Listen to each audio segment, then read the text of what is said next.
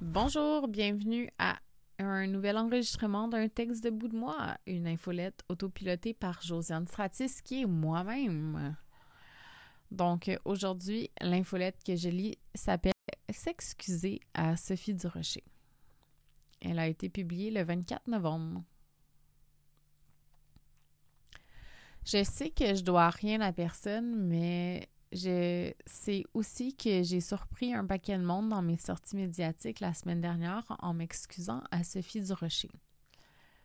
Tu sais, avant le tsunami dont je parlais, dont je parlerai avant quand je vais être plus posée. J'ai envie d'expliquer ma démarche juste comme ça, pas dans mon format habituel, juste de même dans mes lectures, dans mes recherches, quand j'ai envie d'essayer de comprendre certains de mes comportements passés et présents. Euh, j'ai lu un paquet de livres, puis là-dedans, il y a des choses qui sont intéressantes. Il y en a une qui a touché une corde particulière qui s'appelle A Conflict is not abused, qui est genre ma Bible, mais j'ai aussi lu des trucs écrits par Pema Chodron, Lama Rod Owen et quelques trucs d'inspiration bouddhiste. J'ai aussi lu et écouté Brené Brown comme tout le monde. Rien de spécial.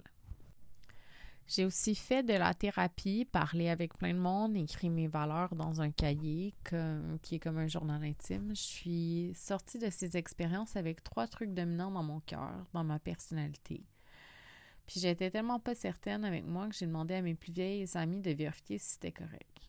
Ça donne la justice, la vraie, l'empathie, la vraie et l'apprentissage.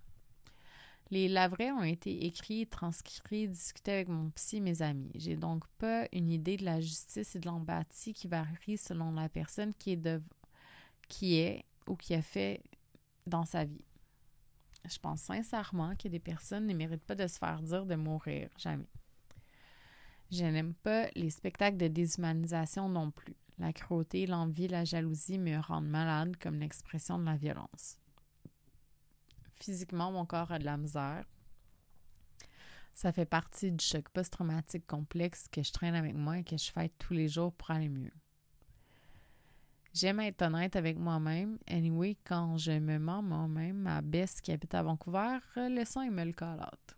J'ai discuté avec plein de monde qui ont vécu leurs années d'Internet entre 2009 et 2020 ce serait mentir que de dire que j'ai pas été volontairement méchante avec Sophie Durocher en la calant directement dans des textes, en faisant des projets pour essayer de provoquer un article de sa part. C'était mon rêve qu'elle écrive mon nom dans une chronique, comme si être en opposition avec elle allait m'aider à continuer de penser que je suis meilleure qu'elle idéologiquement et moralement. Depuis mon cancel, j'ai eu mon nom dans un de ses articles. A posteriori, j'y en veux pas. J'aurais fait la même chose à sa place. Elle savait pertinemment comment j'avais été bitch et méchante avec elle pendant des années, en pensant qu'elle méritait que ce que les gens disaient d'elle. J'ai passé dix ans à me passer meilleure qu'elle. Un début de sortir dans les médias la semaine dernière était de pouvoir lui parler et de m'excuser. Quand j'ai compris ce que c'est d'être vue comme la vilaine, j'ai eu de l'empathie pour Sophie, peu importe qu'elle ait dit des choses avec lesquelles je suis pas d'accord. On n'a peut-être pas les mêmes valeurs, mais personne ne mérite de se faire dire que son enfant devrait être gêné de l'avoir comme mère, de mourir, de se faire ridiculiser tout le temps. Sa job est de générer des lectures et des clics, de provoquer des discussions.